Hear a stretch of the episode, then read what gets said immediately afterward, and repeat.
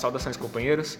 É, antes de mais nada, já vou fazer um disclaimer aqui que o áudio vai ficar diferente por conta de que é, eu esqueci o gravador. Mas é, tanto faz, né? Acho que o importante é o conteúdo. É, hoje a gente vai dedicar o episódio a discutir a Rosa Luxemburgo, o que ela é, produziu e o que, como foi a vida dela e tudo mais. Né? Hoje eu estou aqui com o José Fernando também, que precisa se apresentar, na verdade. Saudações, companheiros.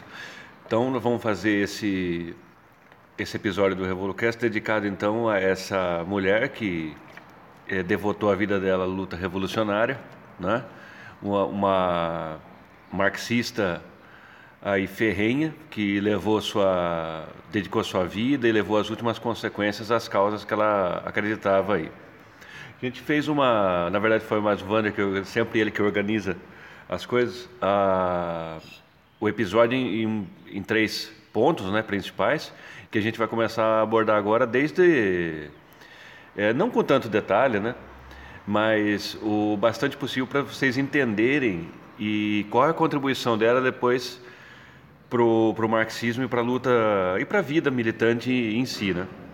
A Rosa Luxemburgo ela nasceu em, em 1871 na Polônia prussiana, que é uma é um império que, que foi constituído é, logo depois do que o Napoleão morreu e, e continuou se estendendo por bastante tempo é, até a Primeira Guerra Mundial né, terminar. Ainda a Polônia estava dominada pela pela Alemanha, tinha toda uma configuração ali dividida com a Rússia. Acho que, não sei se a Áustria tinha um pedaço também, acho que não. Tinha. Tinha um pedaço também. A Polônia era muito uh, sufocada naquela época pelos, pelos outros países e tudo mais, né? O que deixa a, a vida dela ainda mais é, interessante no sentido de, do, do, lugar da militante, né? É, eu acho que o lugar forja a pessoa também, né? Se ela está num, num, país ocupado por... Até mais tarde na vida dela vai ter uma discussão entre os, os o partido é, se não me engano, o Partido Socialista, do qual ela faz parte, que queria uma coisa mais nacionalista e tudo mais, mas ela bate na tecla que...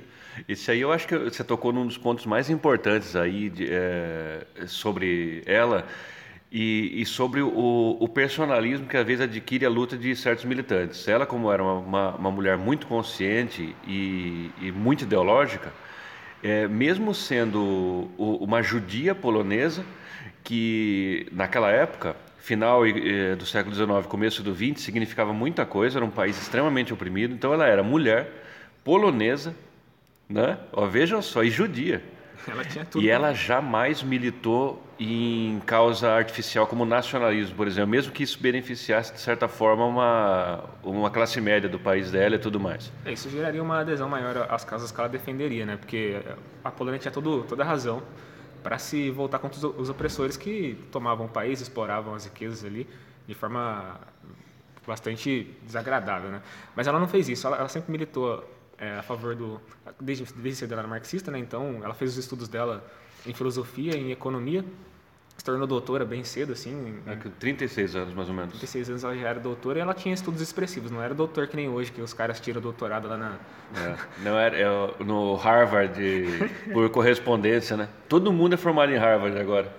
Tá impressionante mesmo essa onda. Eu, eu acho que eu também vou, vou tirar é, um... Vou tirar um diploma lá. Tirar um doutorado lá, mas ela, ela tirou o diploma dela em economia, se formou em filosofia e é, bem cedo começou a, a, militar né, e a escrever, que é uma coisa importante. Ela, ela, tem uma produção bibliográfica bem extensa, poderia ter sido muito maior, porque a vida dela foi encurtada, né, com 49 anos aproximadamente. É, morreu muito nova, né? Ela até para os padrões da época, porque até porque ela foi assassinada, né? A gente vai entrar nesse assunto depois. E o, o que eu acho interessante na, na biografia dela, do fato dela ter escrito, escrito bastante coisa, é o tipo de escrita, porque recentemente a gente está é, escrevendo artigos também, publica no Instagram e no Facebook, e a gente busca fazer, é, seguir os mesmos, os mesmos passos que ela, que é polemizar, que é trazer assuntos que estão quentes aí no momento, e demonstrar equívocos que são recorrentes e coisas que a gente quer acrescentar na discussão que essa é a tarefa do marxismo né? É a polêmica. A, a arte da dialética é a arte do diálogo. O pessoal não consegue entender isso aí. Acho que a gente está fazendo ataques é, Pessoais, né? aconteceu no, no, no, último caso da de Jamila né? Jamila. O pessoal acha que a gente está atacando. Assim olha deixar claro isso. Eu não conheço a Jamila não tenho nada pessoalmente contra ela. Não sei se ela é uma pessoa boa ou ruim também não faz a menor diferença. O, a gente não atacou a pessoa dela de jeito nenhum. As ideias dela que importam. É assim, a gente está atacando unicamente o que aconteceu e as ideias dela, o, o mais ou menos o, a teoria que ela defende, né? É, então, a Rosa fez a mesma coisa. Ela pegava é, cidadãos importantes aí, como Bernstein, que era um, um, discípulo direto do Lenin aí, atacava as ideias dele, que na época era, eram ideias revisionistas. Houve um grande embate dentro do partido, é, do partido Social Democrata que sempre foi, sempre foi não, que eu vou começar a colocar meu, minhas opiniões pessoais, mas o Partido Social Democrata teve uma, uma tendência é, reformista muito grande, é, logo depois que Lenin morre e, o Marx já tinha morrido há algum tempo, né? É, a interpretação da obra ficou a, a cargo dessas pessoas, das, dos discípulos diretos que estudaram com eles e tiveram a oportunidade de ter contato com, a, com os autores antes deles é, falecerem. Essas pessoas reivindicavam a, uma legitimidade para interpretar.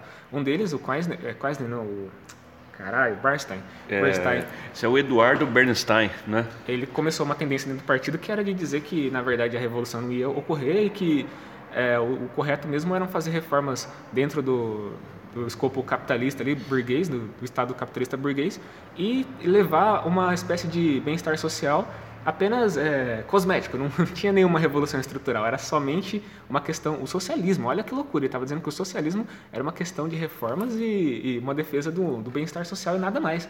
Não tinha revolução mais para ele. Então, essa, essa aí é uma coisa que foi muito bem explorada pela burguesia. Uhum. Essas cisões, que elas são, na maior, na maior, parte das vezes, artificiais, dentro de essa luta de personalidades no marxismo, ela é utilizada com frequência para a burguesia para desgastar a própria teoria. Por exemplo, eles opõem é, Engels a Marx, eles dizem que o Engels foi o primeiro revisionista da obra de Marx. Não tem idiotice maior, porque o marxismo é uma obra conjunta de Marx e Engels. Desde o início, né? Desde o início. Aí eles, eles opõem é, Rosa Luxemburgo a Lenin, e depois Trotsky aos dois. E aí vai indo, é, essas coisas aí que eles fazem. sempre, desde aquela época, e a Rosa Luxemburgo combatia isso, essa coisa, e depois ela foi vítima de, de, de, algumas coisas que até hoje ela é, porque a fortuna da obra da, da Rosa aconteceu o que acontece com, com Marx, acontece com o Lenin em menor grau, porque ele te, teve uma obra mais política, mas a, as pessoas que escreveram muita teoria, elas são atacadas, é, principalmente na academia, por uma coisa muito eles vão lá e esterilizam a obra da pessoa. A Rosa Luxemburgo ficou marcada assim como era uma pensadora democrática. Ela teria abandonado a revolução. De jeito nenhum. Ela teria abandonado, ela teria a tese do espontaneísmo. Então são todas é, coisas que se, são inverdades. A pessoa que se debruçar sobre a obra dela vai ver que ela era uma marxista ortodoxa e não tem é, base para a gente fazer uma análise desse tipo. A gente vai tentar é, explorar isso no maior detalhe possível.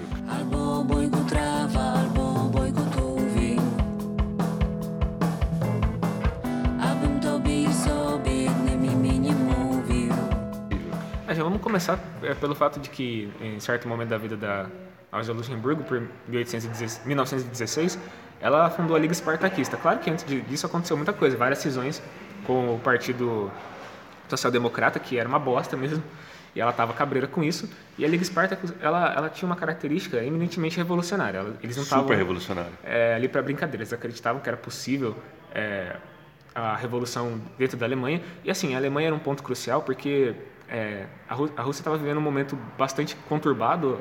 O czar estava prestes a cair já em 1916 e a revolução prestes a acontecer. Obviamente que ocorreram depois da, disso uma, uma longa jornada ali de, de transformações dentro da Rússia, mas os sinais já estavam dados, assim, a classe operária estava se movimentando e a Rosa estava observando isso bastante de perto. E, ela, e isso dava sinais de que poderia ocorrer uma revolução é, muito em breve é, ali na, na, na, Rússia. Ela viu parte disso, né? Não, não sei se ela chegou a ver, ela não chegou a ver o final, né? Ela morreu antes da, da Revolução Russa. Não, ela, ela, ela, ela acabou, ela viu a Revolução, de 17, né? É, ela, ela acabou morrendo é, no, no bojo daquela revolta que estava tendo, daquela repressão horrível que a social-democracia, que era moderada, né? a época lá, fez contra o levante revolucionário na Alemanha em 1919. Ela acabou não vendo o final em 1923 ali, quando eles conseguiram derrotar o... o não, não, ela, ela acabou não não vendo. Mas mesmo assim ela teve experiência, ela escreveu também sobre a, a Revolução Russa, ela teve um, tem um tratado que chama Revolução Russa, né? Que era, que era falando sobre isso. É, e, E falando, ela morreu em janeiro de ela 19. morre no começo de 19. Ela morre no. Ela não vê o... a vitória dos bolcheviques total. Ela vê a revolução, vê o operariado no poder já, a constituição dos soviets, mas ela não vê o deslinde da guerra civil. O que dá oportunidade para ela fazer uma análise bastante interessante. Eu li parte da, dessa obra, mas o que também deu, é, como eu estava dizendo, uma oportunidade dela criar a Liga Espartaquista e começar ela mesma a, a pleitear a revolução dentro da Alemanha. O, o que ela acreditava, e ela bateu muito na tecla, era de que não seria possível uma revolução é, total, não seria possível uma revolução total na Europa sem a Alemanha, porque era um, uma, um império importante. Um ponto é, essencial ali. Eles ocupavam um espaço enorme no mapa e, influência também. Não era só o, o, o, mapa que ela ocupava, mas também a influência que ela tinha sobre os outros países. Né? Então, a Liga Espartaco surgiu pra, com essa proposta, para fazer a revolução na Alemanha. E também em oposição ao em oposição ao posicionamento capitulador que a social-democracia tinha adotado no poder. Uhum. É, é, é aí para o pessoal começar a tirar as lições da história e a gente tem que ver se é, o pessoal que fala que esse negócio da esquerda, a gente tem que olhar para o campo progressista. Olha lá, a social-democracia era do campo progressista. Olha o que, que eles fizeram. Mataram ela. A, a, eles mataram os líderes, que eram os influenciadores mais conscientes, né? são líderes prominentes, ela e o Karl Liebknecht, né? Não sei se é assim que pronuncia direito, mas é um nome alemão complicado. É o cara lá. É, qualquer biografia vai ter. É um, um revolucionário também irredutível, muito é, valoroso. Morreu também na luta pela revolução. Então, esses dois foram caçados e mortos pela social-democracia alemã, Veja bem, um governo de esquerda. Era de esquerda o governo. E no, no bojo desses acontecimentos aí, depois que a Revolução em 19 na Alemanha, ela, ela não é muito conhecida, só abrir um parênteses, porque ela não foi uma revolução vitoriosa, é, como a Rússia, por exemplo. Mas cabe estudar para ver o, os ensinamentos, principalmente da Liga Espartaquista. Sim. E parece que a repressão, depois que eles conseguiram debelar o movimento, eles foram em várias cidades alemãs, então, assim, Berlim era o centro, eles abafaram o negócio lá, depois eles foram. Parece que eles mataram mais de 5 mil pessoas na repressão. Você viu como são do campo progressista? A gente pulou uma parte rapidamente, que é, essa revolução ocorreu logo depois que a guerra acabou, a Primeira Guerra Mundial acabou. E essa guerra foi importante porque a Alemanha perdeu. E, tendo perdido, eles ficaram numa situação bastante vulnerável. Então, eles é, assinaram vários tratados lá e tomaram prejuízos históricos. Existe um o tratado.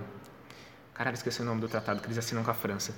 Mas, enfim, eles assinaram vários tratados que previam que eles não teriam mais exército. Aquele que humilha a Alemanha, né? O, o, é o Tratado de Versalhes? O Tratado de Versalhes, exatamente. Eles estavam rendidos mesmo, fodidos totalmente. Eles não podiam, é, assim, só para os companheiros que não, não, não, conhecem a história é, terem uma noção, a Alemanha não tinha autonomia para desenvolver o próprio exército. Se, assim, é, o tratado, é, isso aí foi, depois ele foi suplantado pelos nazistas, né? Uhum. Que eles começaram a fazer isso a revelia do tratado, é, já com vistas a quebrar essa paz imposta.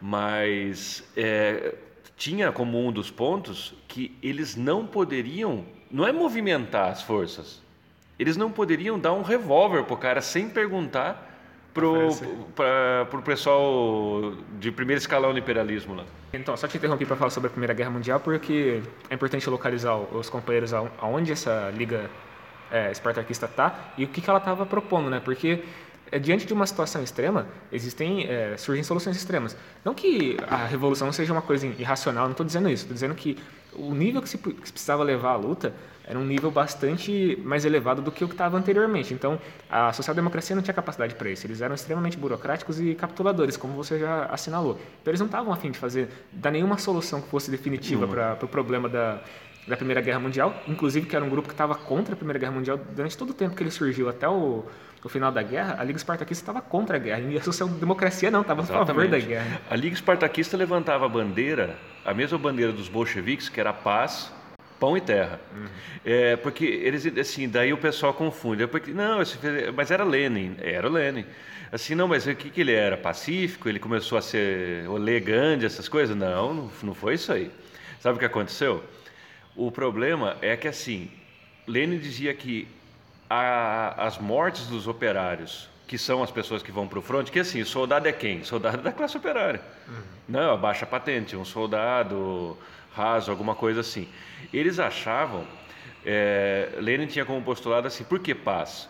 Porque as vidas dos operários não tinham que se perder numa guerra imperialista, eles que se resolvessem lá. Uhum. Sei lá, manda uns, uns, robôs, como não tinha na época, sei lá o que eles iam fazer, mas é, se arranja.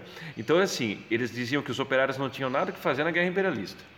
E, os espartaquistas a mesma coisa, seguia, porque eles tinham um, um contínuo é, programático, né? Se fosse para morrer, que fosse morrer em, em, favor da revolução que libertasse finalmente os operários, né? E foi o que eles fizeram, na verdade. Quando eles libertaram a Baviera e declararam a República Socialista na, da, da, Baviera, eles fizeram exatamente isso. Eles falaram, pô, se vale a pena empreender uma guerra, que seja a guerra para libertar a Alemanha e finalmente implantar a ditadura do proletariado. Essa é uma diferença fundamental entre a social-democracia é defendida pela Rosa Luxemburgo e a social-democracia que a gente conhece hoje. Às vezes o pessoal vai ficar meio chocado porque, de fato, a social-democracia hoje significa um reformismo bastante nulo, bastante esvaziado de sentido. o reformismo, reformismo não, a, a proposta de reforma que a Rosa colocava na, no debate social-democrata era da reforma que abrisse caminho para a Revolução Socialista. Ela sempre foi revolucionária. Social-democracia, na concepção da Rosa, era uma social-democracia revolucionária, que indicasse o caminho para a revolução. Não que ficasse reformando o Estado burguês até indefinidamente, né? Isso que a gente conhece hoje, né? Sim. Não, é, é, é porque é, ela não tinha qualquer tipo de capitulação, sentimento capitulador, e ela não tinha, principalmente, nenhuma vontade de se adequar ao capitalismo. Porque ela sabia, como era uma, uma militante ideológica e marxista, ela não tinha esperanças no, na reforma do capital. Ela sabia que é, essas reforminhas que o capital sofre é voo de galinha. Logo ele entra numa outra crise causada por essa mesma reforma. Então ela entendia é, do alto do conhecimento que ela tinha, era uma mestre, dominava o, o, a dialética marxismo, como poucos mestres da dialética fizeram ao longo da história do marxismo. Ela sabia que não há caminho seguro, não há caminho que leve a algum tipo de paz para a classe operária que não o socialismo. Isso está no horizonte da sociedade. É uma falsa discussão que colocam com ela aquele negócio de socialismo e barbárie. Ela nunca colocou as coisas nesses termos aí. Ela, sabe, ela tinha como horizonte o socialismo, como todo militante que se diz marxista, né?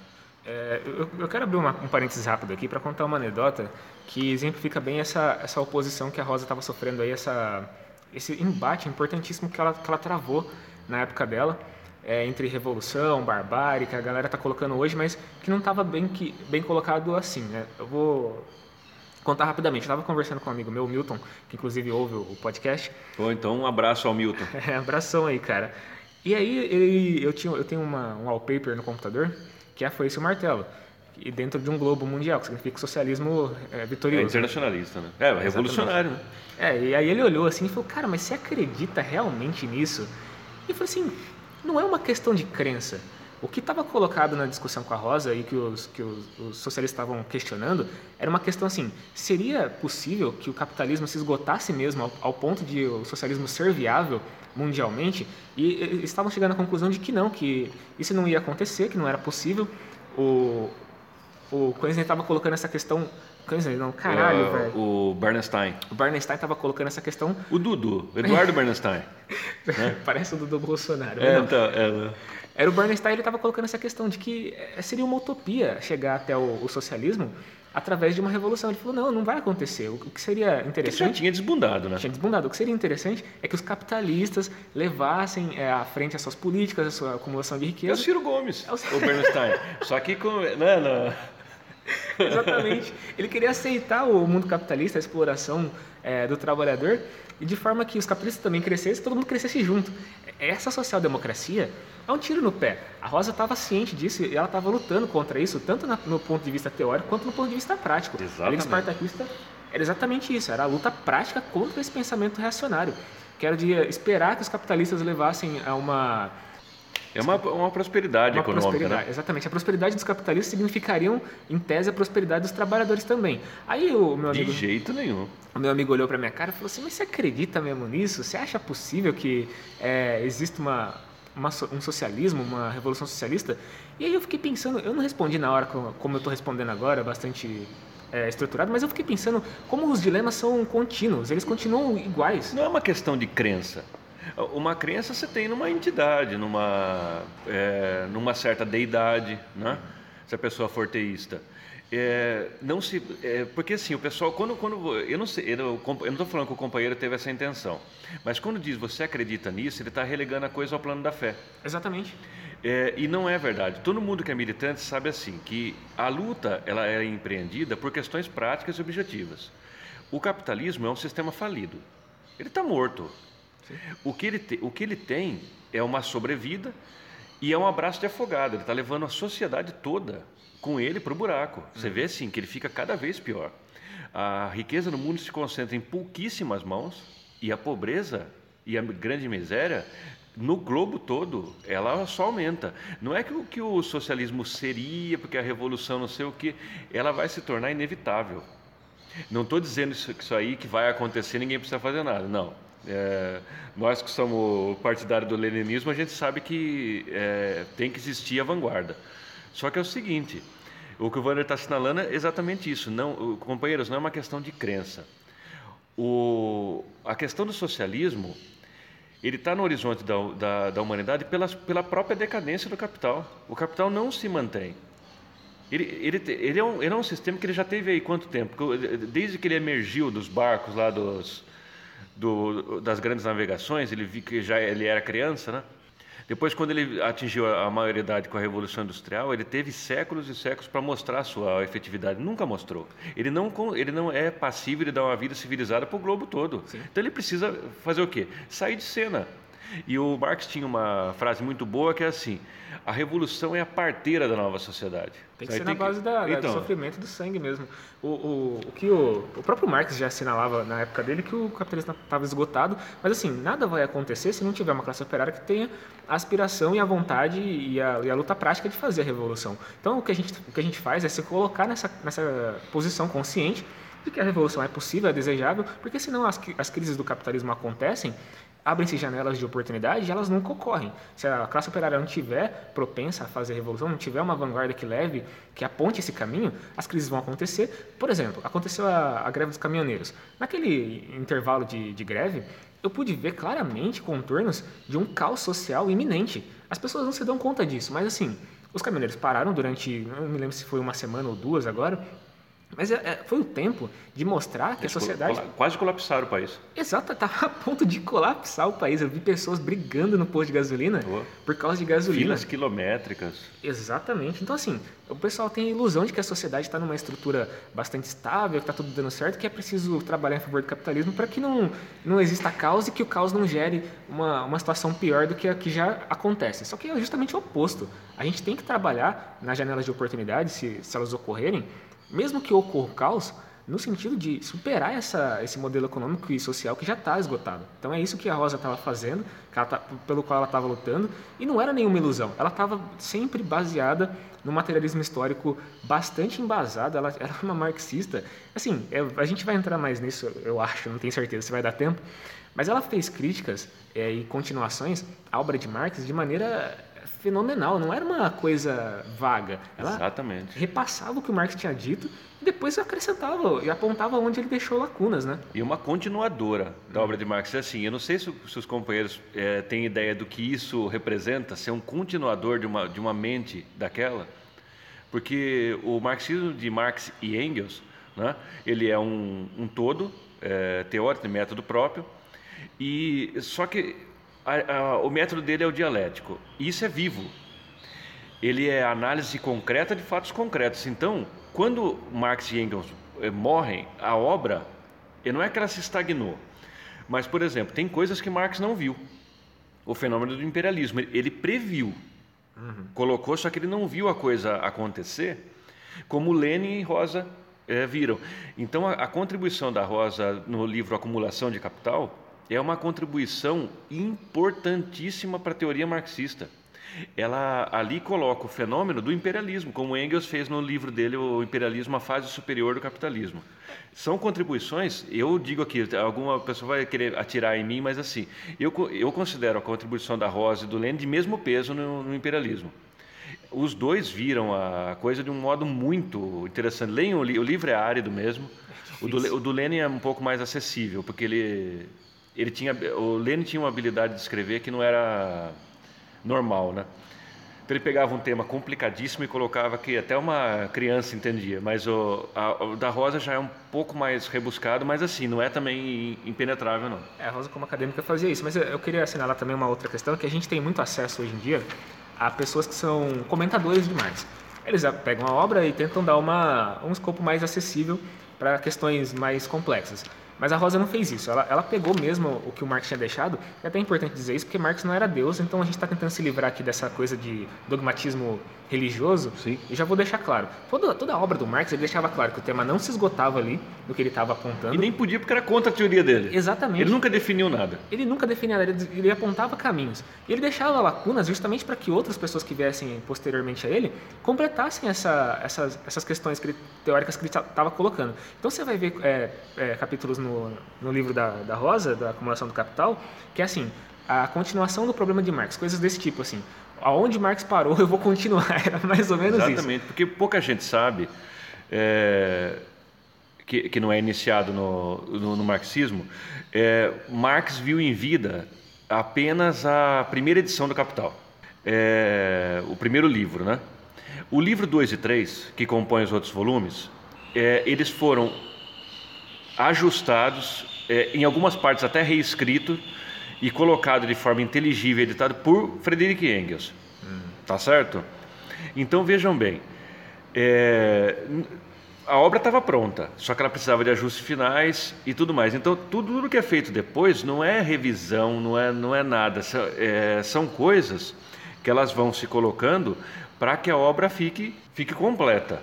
Então, ó, desde a apreciação da Rosa sobre o, a acumulação de capital, por exemplo, acumula, é, o que ela estava vendo está é, mais com a produção que o problema dela era, era é a reprodução global do, do capitalismo está colocado no terceiro livro que Marx é, não colocou não, não fez exaustivas teorizações sobre isso porque até porque ele morreu né? Então, ela acabou continuando isso foi, e, e, fez com sucesso extraordinário, porque não é todo mundo que consegue pegar uma obra de Karl Marx e, e dar uma contribuição, tá certo? Vamos, vamos, ter senso de proporção, né? Exatamente. É a mesma coisa que o, você vê lá, tem uma obra que o Aristóteles deixou pela metade, vai lá o Olavo de Carvalho tentar terminar. Não tem jeito, né? São intelectos de, é, totalmente díspares ali, não. Não, claro, é, a gente não está diminuindo a Rosa com essa, com essa colocação, mas sim dizendo que o Marx era um monstro e tudo que ele fez, ela deixa claro que está continuando. Ela não está falando assim, estou criando uma coisa melhor do que o que o Marx fez. Está dizendo, estou criando uma coisa, é, complementando uma coisa da qual o Marx não teve tempo de terminar. Ou reapresentando. Fala assim, olha, ele colocou de maneira muito complicada. Olha como é que ficou agora. Assim, isso não é pecado. Não. O cara, o Marx não escreveu, ele não era um santo. Não escreveu Bíblia, ele não escreveu né? em pedra. Exatamente. Ele trouxe lá a pedra, o pessoal viu, isso aqui é a palavra de Deus. Não é assim. É, inclusive, isso deixa claro para nós mesmos que a gente pode interpretar a obra de Marx e fazer o que os, que os continuadores fazem, não, que os os marxistas fazem hoje, que é comentar a obra. Mas também dá para continuar com elementos novos que, que venham a surgir é, na sociedade. Até coisas idiotas que aparecem na academia não são assim de todo mal. Elas não, elas não têm relevância para o marxismo que a gente conhece. Que eu vou falar para os companheiros aqui. É que a gente é da é, mais da, da, da raiz, né? Então vejam bem, o marxismo é uma arma de combate. Ele não é uma teoria para você ficar falando para você pegar a menina, para você ficar hypado aí, para você falar a palavra difícil. No marxismo não é isso aí. Para você dar aula na academia, embora você possa fazer carreira em cima de Marx, né? Mas assim, o marxismo é uma arma de combate. Se você não usar isso para fazer revolução, então, meu, seu marxismo é incompleto. Então, assim, os acadêmicos, o que, eles fazem? Os marxólogos, eles inventaram até um nome para se distanciar da corja né, militante que eles, que eles detestam. Então, assim, nós somos marxistas, eles são marxólogos. Né? Qualquer semelhança com o astrólogo né, não é mera coincidência. O cara pega uma parte do capital que o Marx tratou do, da depredação da natureza pelo capitalismo. Isso é, ele faz mesmo. Aí ele isola aquele negócio, estuda, faz um artigo e fala Marx e a ecologia. Tudo bem, não, não, não, é errado. Ele deu uma contribuição, esgoto, só que assim, não anda. O troço não anda, entendeu? No... O cara se define como ecomarxista, é, aí ele não faz mais nada além de falar sobre as questões de ecologia dentro do marxismo. É. ele, fica, ele vive de palestra. Aí faz, o artigo vem com uma ilustração com Marx, com uma camisa verde. É, então, vocês veem como uma coisa não anda, né? No Eu vi esse negócio. Então, é muito idiota. Assim, embora, assim, companheiros, eu não estou depreciando o artigo. Assim, o artigo, vamos supor, ele esmiuçou o que o Marx falou sobre... A, no livro 2 tem uma parte muito interessante sobre ecologia mesmo. É. Assim, como que o capital destrói o meio ambiente e como ele pode condenar o, o a flora e a fauna do mundo é, sendo o sistema que ele é, descontrolado, é, desnorteado, né? Uhum. E aí, sim, ele pode até dar uma, o, o, autor, né? Ele pode até dar uma contribuição, colocar isso, ó, oh, Marx colocou isso, é, deixar. Então é uma contribuição, só que assim, e a luta? Marx falou, chega de interpretar o mundo, cabe transformar. Sim. Então, se assim, se a coisa não tem uma direção prática, não vamos perder tempo com isso agora. Vamos pular para a parte prática uhum. da, da, da e a gente tem um segundo tópico que é o pensamento e a ação da Rosa. E, eu destaquei um trecho do, da, do manifesto da, da, da, Liga Espartaco, que eu acho muito interessante, que ela fala qual que deve ser a, postura revolucionária do proletariado. E ela escreve assim na Liga Espartaco, no, no que é a Liga Espartaco, né, ela, o tratado que ela escreveu. A revolução proletária não precisa é, de terror algum para realizar os seus fins. Odeia e abomina o homicídio, não precisa desses meios de luta, porque não combate contra o indivíduo, mas contra instituições. E por que não, não entra na areia cheia de nenhuma ilusão ingênua, cuja destruição teria de vingar secretamente, a Revolução Proletária não é a tentativa desesperada de uma minoria de moldar o mundo à força, à força de acordo com o seu ideal, mas a ação de, de imensa massa popular que está a ser chamada a cumprir sua missão histórica e fazer uma realidade a necessidade histórica. Então, assim, é uma outra coisa que, é, que até pode ser apontado como problema da Rosa, de negar a violência. Quando ocorre a, a Revolução na Baviera, ela era contra que o Liberic fizesse a, Libetnik, esqueci é, o nome. Liebknecht. Liebknecht. É. Eu ia falar Robotnik. Robotnik é o cara do Sonic, né? O, o, cientista lá, né? Ela era contra a revolução, ela foi contra. E ela disse que não era tempo. É, mais tarde ficou provado que de fato foi uma coisa um pouco prematura, porque gerou a morte dos dois. Mas de nenhuma maneira é, nós podemos dizer que, que a revolução foi um, um ato é, errado. A gente não pode ser anacrônico ao julgar o que eles decidiram fazer.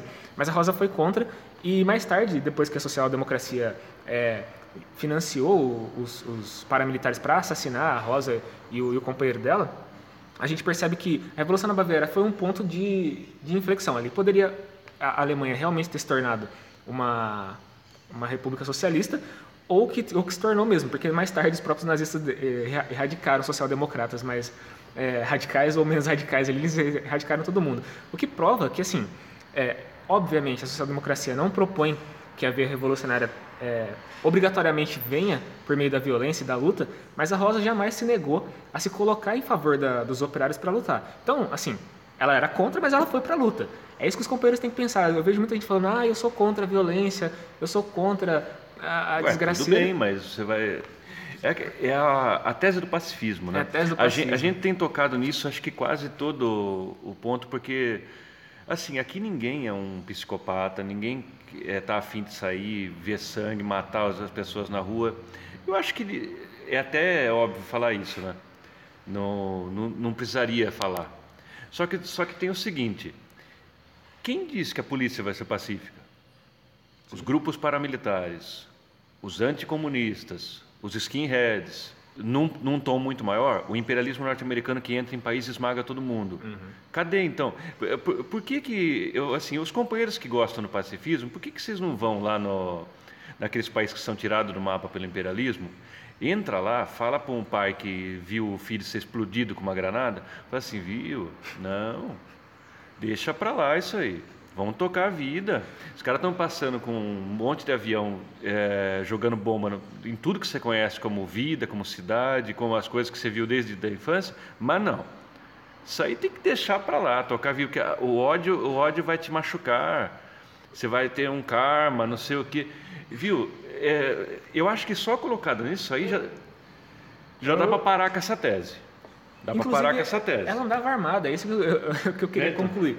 Ela andava armada, a Liga Esparta também estava armada, fez a Revolução Armada. Então, assim, eram pacifistas que viam a necessidade de ter armas. Agora está muito premente essa questão do, do, debate de armas e a gente já fez um, episódio inteiro falando sobre. Um episódio inteiro não, acho que uma parte a gente fez é. falando sobre isso. Que a gente também não é nenhum adorador de armas. Só que é, é, é um instrumento, ele é necessário. Se você não, não equipara as forças é, do proletariado às forças do Estado burguês, que você vai virar ovelha, você vai ser é, castrado a vida inteira. Então, assim, vamos parar com essa porra de, ah, eu sou pacifista e sou contra as armas. Eu sou pacifista e sou a favor do proletariado armado. Eu não quero guerra, eu não quero que aconteça nada. Só que é preciso equiparar as forças. É só isso. Por exemplo, os índios estão morrendo igual mosca. Sem terra, o pessoal que luta pelo, pela, pela, pela reforma agrária, pela luta no campo, esse povo é assassinado quase que todos os dias, os, os meses, é, até os missionários, nem cristão que tem nada a ver com, com toma tiro também. Vai deixar essa gente desarmada? Para quê? Para mostrar que é pacífico? Viu, isso aí não, não, não tem explicação. Eu gostaria que algum companheiro viesse e me, me desse a base disso. Por que desarmar? É para não ter briga no trânsito. É, é porque... é...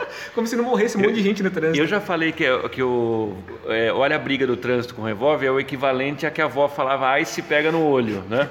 É a mesma coisa. É, é um falso, é assim, pode acontecer, mas não aconteceu. Exatamente. Então você está com um falso postulado. Vamos avançar com esse debate aí, finalmente, pedir para o PDT finalmente reformular suas políticas e ser a favor do, do armamento popular, não, pelo amor de Deus. PDT já não tem mais jeito, aquilo lá. São social-democratas, é, pô. Então, ah. Ai, cara. Agora cataram uma direitista lá, esse cara quer tacar uma camisa de força vermelha nela, a mulher está super incomodada com isso, o pessoal não para. Ela, ela... ela até tirou uma declaração para ficar mais claro que ela é de direita falou não, que é a favor mesmo a corte na, nas universidades. Só que tem que ver, tem uma que dá para cortar mais, outra menos. Isso aí é a esquerdista deles lá. Só para concluir essa primeira parte, acho que não vai dar tempo para a gente prosseguir. Eu vou eu vou terminar com uma frase que você soltou recentemente no Facebook, que a gente dorme com a Rosa Luxemburgo e acorda com a Tabata Amaral. Exatamente, né? Coitado é do marxismo, né? Essa é a nossa social-democracia hoje. Né? Bom, é, companheiros, a gente vai ter que deixar para uma segunda parte explorar melhor a, a, obra da Rosa Luxemburgo no tocante a principalmente a acumulação do capital, que traz discussões importantíssimas sobre imperialismo, que, é, que ela aponta como uma, uma fonte principal da, da acumulação capitalista. A gente vai abordar isso detalhadamente, mas hoje não vai ser possível. É, até porque as condições técnicas também estão, bastante variadas. Talvez a gente não consiga nem aproveitar esse material. É, tomara que aproveite alguma coisa, porque é, foi, foi dita as coisas, então a gente volta, no, sei lá, num outro episódio sobre a Rosa. Talvez é, falando mais da militância, porque eu acho que rendeu, né? É, sim. Então, pessoal, eu agradeço a audiência. Curtam as redes sociais, os, os artigos e os outros programas. Então, é Fora Bolsonaro, Lula livre. Valeu.